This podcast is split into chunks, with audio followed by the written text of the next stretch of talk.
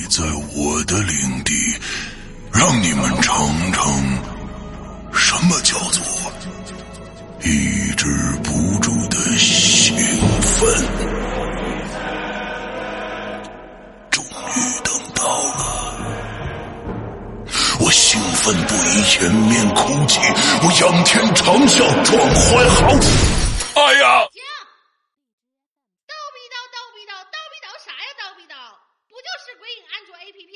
了吗？至于吗你？没错，日盼夜盼的鬼影安卓 APP 终于要上线啦！全新界面设计，全新会员分类管理模式，全新施阳曼尼购买系统，全新自定义听单功能，让你全情投入到鬼影人间为你营造的全新氛围中去。你喜欢惊悚刺激吗？你喜欢烧脑悬疑吗？你喜欢主播的私密聊天吗？你喜欢鬼友的灵异经历吗？那就赶紧来下载吧！二零一九年二月五日大年初一，《鬼影人间》安卓 APP 正式上线。百度应用市场、腾讯应用宝、三六零手机助手、小米应用商店等主流应用商城搜索“鬼影人间”或关注“鬼影人间”新浪微博置顶，扫描二维码即可下载哦。二零一九，让我们听点好听的故事吧。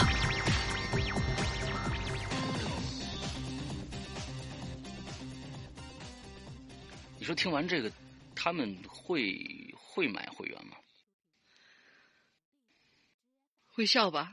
啊，因为是小霸王其乐无穷吧，这个范儿是吧？那，好吧。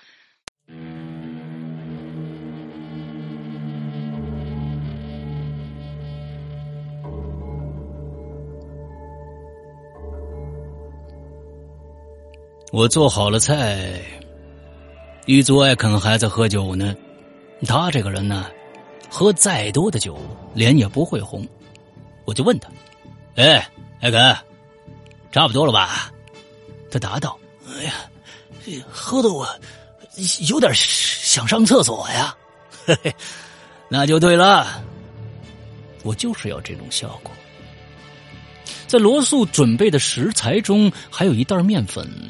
我用清水调和面粉，调成浆糊一般的稀泥状，然后小心翼翼一点儿一点儿的涂抹在艾肯的脸上。只过了一会儿，这些稀泥状的面粉便干透了。在我的面前，艾肯变成了另外一个人的模样，正是杰森的模样。这一首是当年我在元宝山庄做尸体化妆师时候学回来的绝活。我这么一说，大家一定知道我要做什么了吧？我要把艾肯易容成杰森的模样，让他来吃那道独特的自创菜品。在我的授意之下，他一看到蔬菜下面出现了爱丽丝的尸体碎块，就会立刻跌倒在地上，浑身颤抖，然后两腿之间淌出一道浑浊液体。不过，这是因为他刚才喝了很多啤酒的缘故。当然了。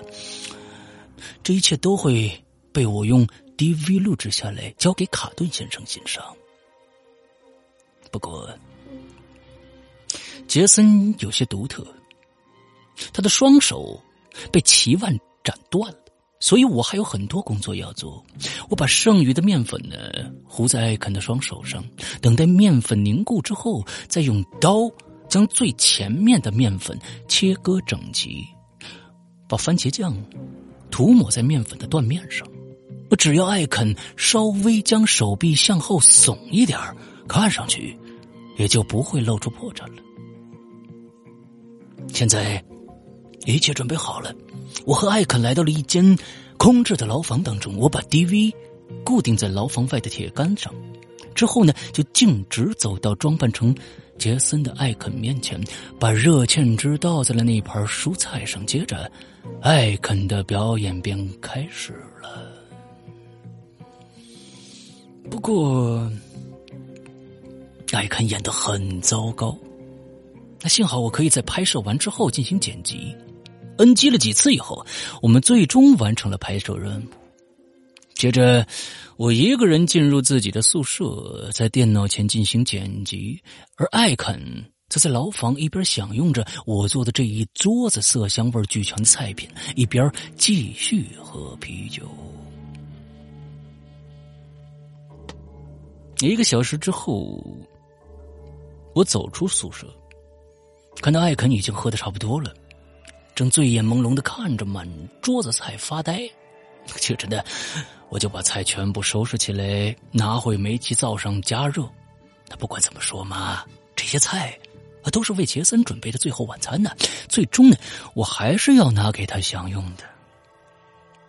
热菜的时候，我发现那盘特制的人体萝卜，艾肯竟然一筷子都没动。啊！我这才想起来，艾肯从来不吃白萝卜的。于是呢。我干脆将藏在萝卜里的活泥鳅扯了出来，扔在地上，随意将那些萝卜和蔬菜混在一起炒。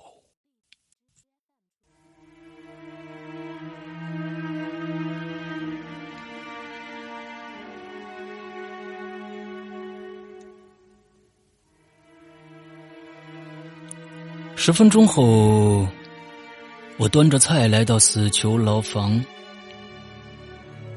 杰森看到满桌的菜品以后，向我投来一个感激的眼神。杰森现在很虚弱，我扶着他下了床，坐在餐桌前，费力的用两只断臂夹起勺子，整起那盘蔬菜里的一块萝卜。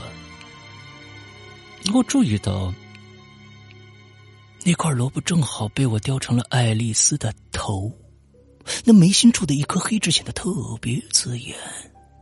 而杰森盛起这块碎萝卜的时候，也看了一眼萝卜上的黑痣，而脸上却一点怪异的表情都没露出来。他将萝卜塞进嘴里边，嘎嘣嘎嘣嚼起来，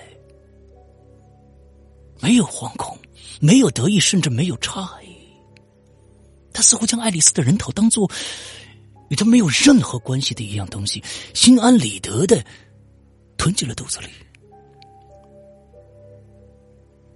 我不禁唏嘘啊！如果他不是冷血到无法令人理解，那么他就是一个与爱丽丝没有任何联系的人。想到这些，我不禁有些茫然。回到宿舍，我翻阅起那份关于杰森案件的卷宗，我注意到了。卷宗里有一句话是：“杰森利用花言巧语将爱丽丝引诱到自己的裁缝铺里。”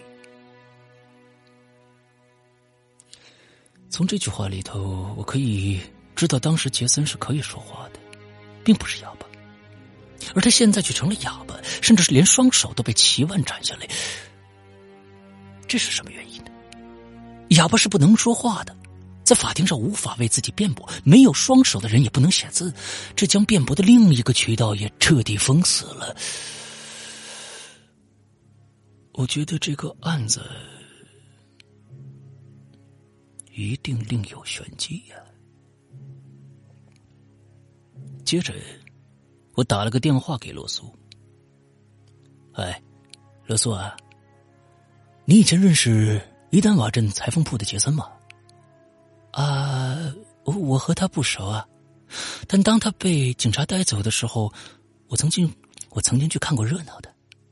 哦，哎，那我问你，当时他的双手被齐万斩下来了吗？齐万斩下来？你在说什么呀？我怎么听不懂啊？我只听到他朝着人群得意的大声狂笑啊！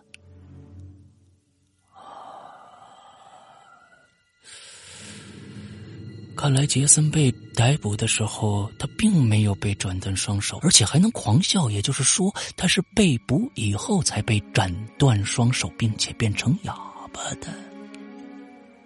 那我就赶紧换了个话题。啊，嗯，你和卡顿先生熟吗？啊，还算熟吧。他常在我这里买菜的。啊，那他对自己的女儿爱丽丝好吗？嗯，那这个我就不太知道了。据我所知，爱丽丝并非他的亲生女儿，是他在孤儿院领养的。之后，我挂断了电话，立刻叫醒了艾肯，给了他几张美元的小钞，让他去伊丹瓦镇一趟。一个小时以后，他回到监狱，为我带回了一份伊丹瓦镇户籍档案的复印件。这是卡顿先生的户籍档案，记录显记录显示，卡顿五年前从州府监狱出狱以后，改邪归正，在伊丹瓦镇开了一家当铺，生意很不错，算得上。镇里的首富了，而他一直没有结婚，一年前才在孤儿院领养了有先天心脏病的爱丽丝。而卡顿五年前入狱的原因是非法囚禁与使用童工，他曾囚禁一个小女孩三年，把那小女孩当成佣人。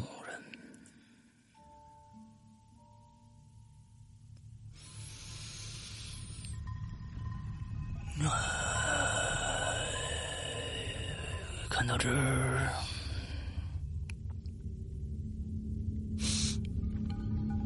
我的眼睛就冒出火来了。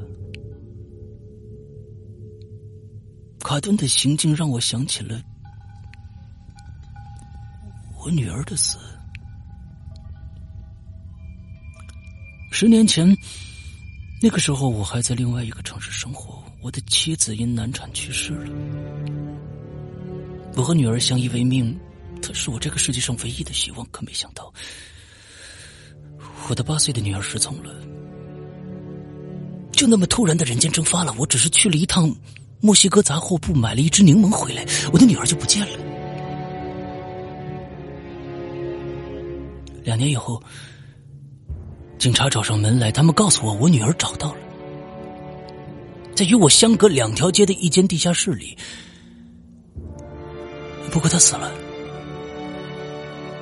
一个六十多岁的、看上去人畜无害的男人，把我的女儿囚禁在那儿两年的时间。十天前，那男人突然心脏病发，死在了自己的卧室里，而被锁在地下室的女儿被活活饿死了。我当时伤心欲绝。离开了那个城市，来到了现在的小镇。呵呵呵呵呵命运总是这么的奇妙，那他总会给我一个个的大的惊喜，让你得到欲望的满足和内心的宽慰。现在，眼前的迷雾渐渐散开了。我看到了一个清晰的故事。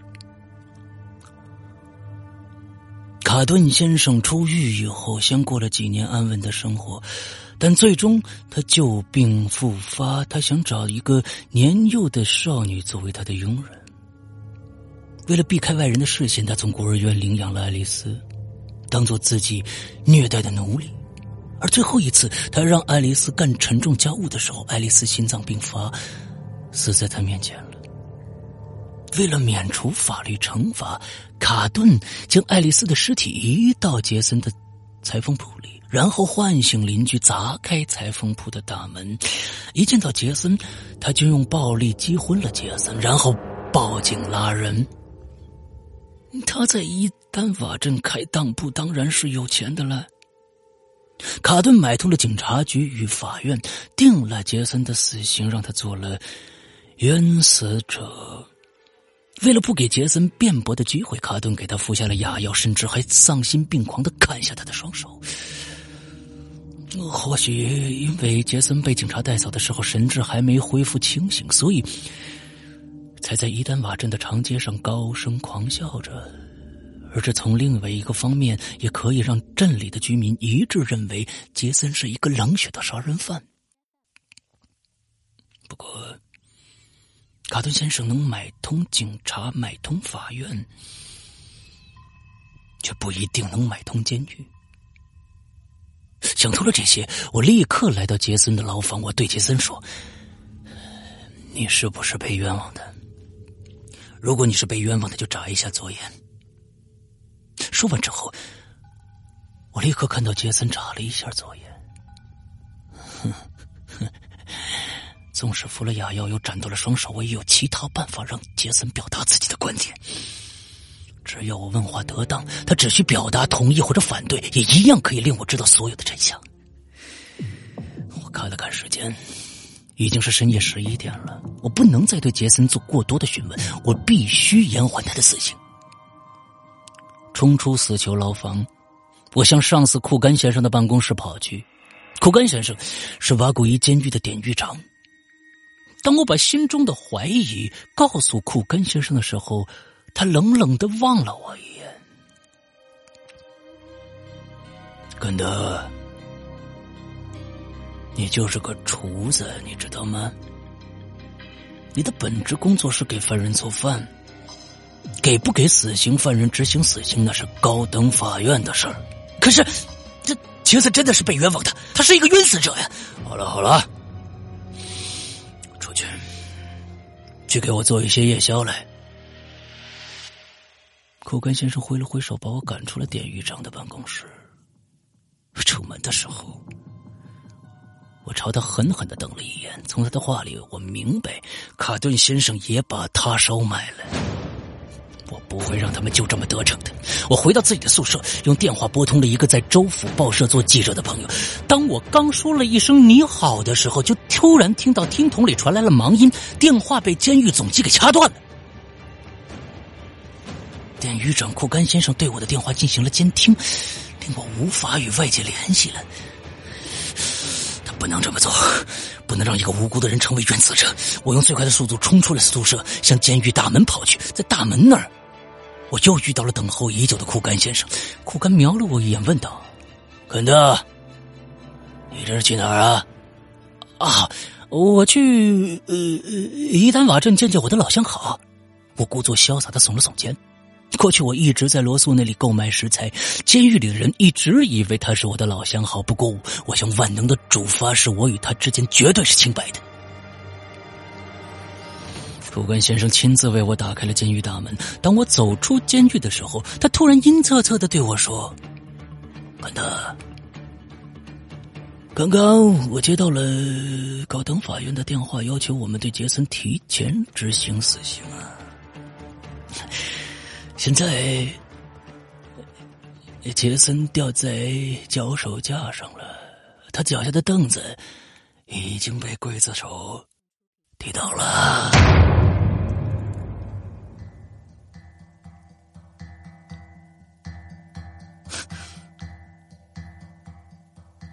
听到这些，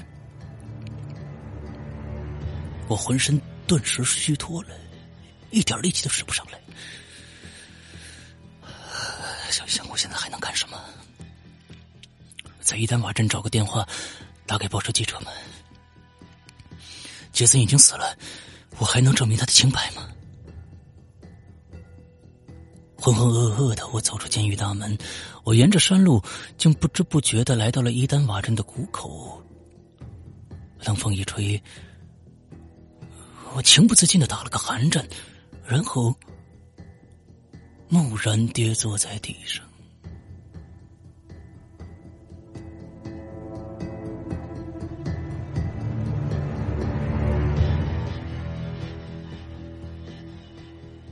天亮的时候，我才步履蹒跚的回到瓦古伊监狱。我决定辞职，离开这个没有光明、全是黑暗的地方。我回到宿舍，刚收拾好东西，狱卒艾肯就来到我的宿舍，对我说：“艾肯的，你到典狱长办公室去一趟，库甘先生让你一回来去找他。找我有什么事儿啊？那也好，我正好可以向他当面提出辞呈。”在典狱长的办公室里，库甘先生一看到我，就递给了我一叠照片。肯德，你自己看看。我接过照片一看，顿时吃了一惊，差点跌坐在地上。第一张照片是罗素在伊丹瓦镇谷口递给了我一卷花花绿绿的美钞。第二张照片是我在伊丹瓦镇的银行里存那叠花花绿绿的美钞。第三张照片是我和狱卒艾肯在空置的牢房里拍摄 DV。与此同时，库甘先生用办公室里的电脑放出一段录音，正是我在元宝山庄与卡顿先生的那段对话。恩德，你现在应该明白了吧？我当然明白了。典狱长先生早就知道我吃菜金回扣的这件事，同时他也知晓我用假冒 DV 在行刑受害者家属那儿赚钱的事儿。我中了他的圈套。今天我所做的一切全都在他的监视之下，难怪就连伊丹瓦镇银行里的营业员也换成了陌生人。那些我存在银行里的不义之财，看起来那是保不住了。即使这次我不主动辞职，也会被库干开除的，甚至投入监狱牢房。看见吴木然的表情，顾客先生突然笑起来了，他笑得十分的开心，他的笑令我感到茫然。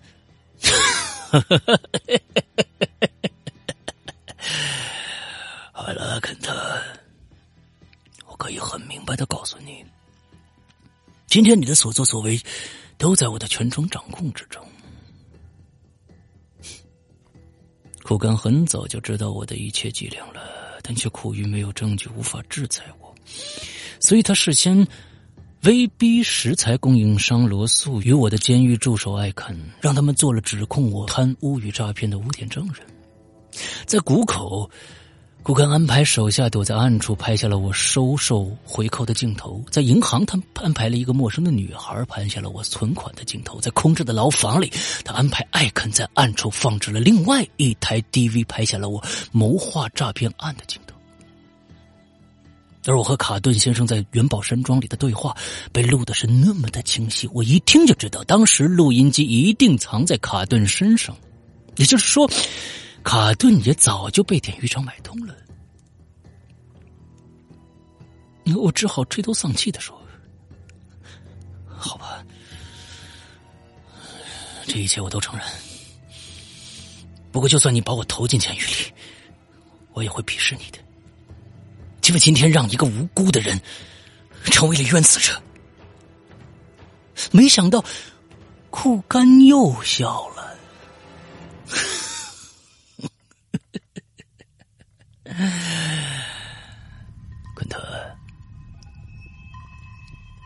再告诉你一个事实吧，在伊丹瓦镇里根本就没有一个叫杰森的裁缝，那个被斩断双手的死囚是一位。曾经身受重伤的警官，而这起杀人案其实是为了证明你诈骗的行径，由我特意安排的。库甘告诉我，为了让我原形毕露，他设计了一个圈套。库甘先伪造了一份案件的卷宗，让艾肯交给我。他也料到了我会向罗素了解杰森与卡顿先生的情况，所以让他向我提供了虚假的情况。不过，卡顿先生以前曾经因为非法囚禁女童被关入监狱，却纯属巧合。我愤怒的盯着典狱长，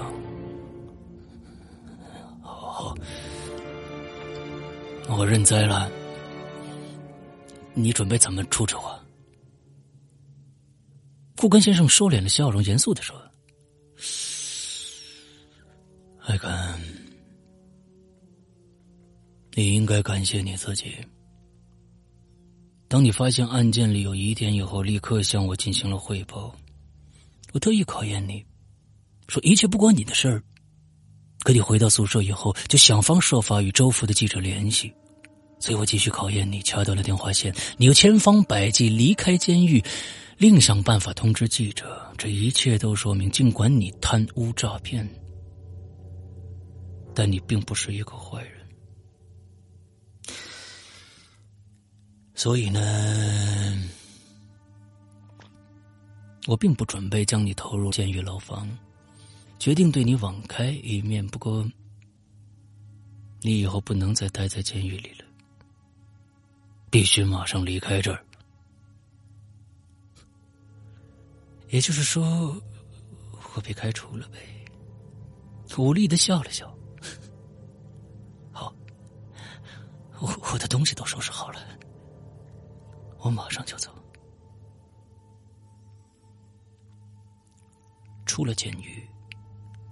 我立刻来到马路上，乘坐一辆顺风车来到一个叫东奎勒的码头的边陲小城，买了一张铁皮马达船的船票。我顺水而下，三天之后我就出了 M 国的国境，进入了另外一个国家。以后我再也不会回到 M 国了，更不会回到伊丹瓦镇与瓦古伊监狱。我相信现在在 M 国里边，嗯哼，我已经成了一个通缉犯了。好了，现在我应该说一说那天夜里我出了监狱大门以后，我究竟做了什么。当时我认为杰森已经死了，而且也是死在了卡顿先生的金钱贿赂之下。我来到了伊丹瓦镇，在路过罗素的食品店的时候，我撬开门偷了一把菜刀。很快，我找到了卡顿先生的家。这个地址是前一天罗素在镇口谷口的时候告诉我的。敲开门以后，我就看到卡顿睡在床上还打呼噜呢，甚至他没醒过来。我一刀就劈在了他的脖子上，确认他当场丧命以后，我又用菜刀狠狠剁下了他的双手，是七万斩下来。一边抖一边说：“脖子上那一刀是替我女儿砍的，双手是替杰森砍的。养你先生的人早该有此下场了。”哦，我认为自己是一个替天行道的、为冤死者报仇的英雄。不过现在我才知道。所有的一切都是圈套，杰森的案件根本不存在。啊，在整个的故事里，唯一冤死的人是卡顿啊！可是，这一切又能怪谁呢？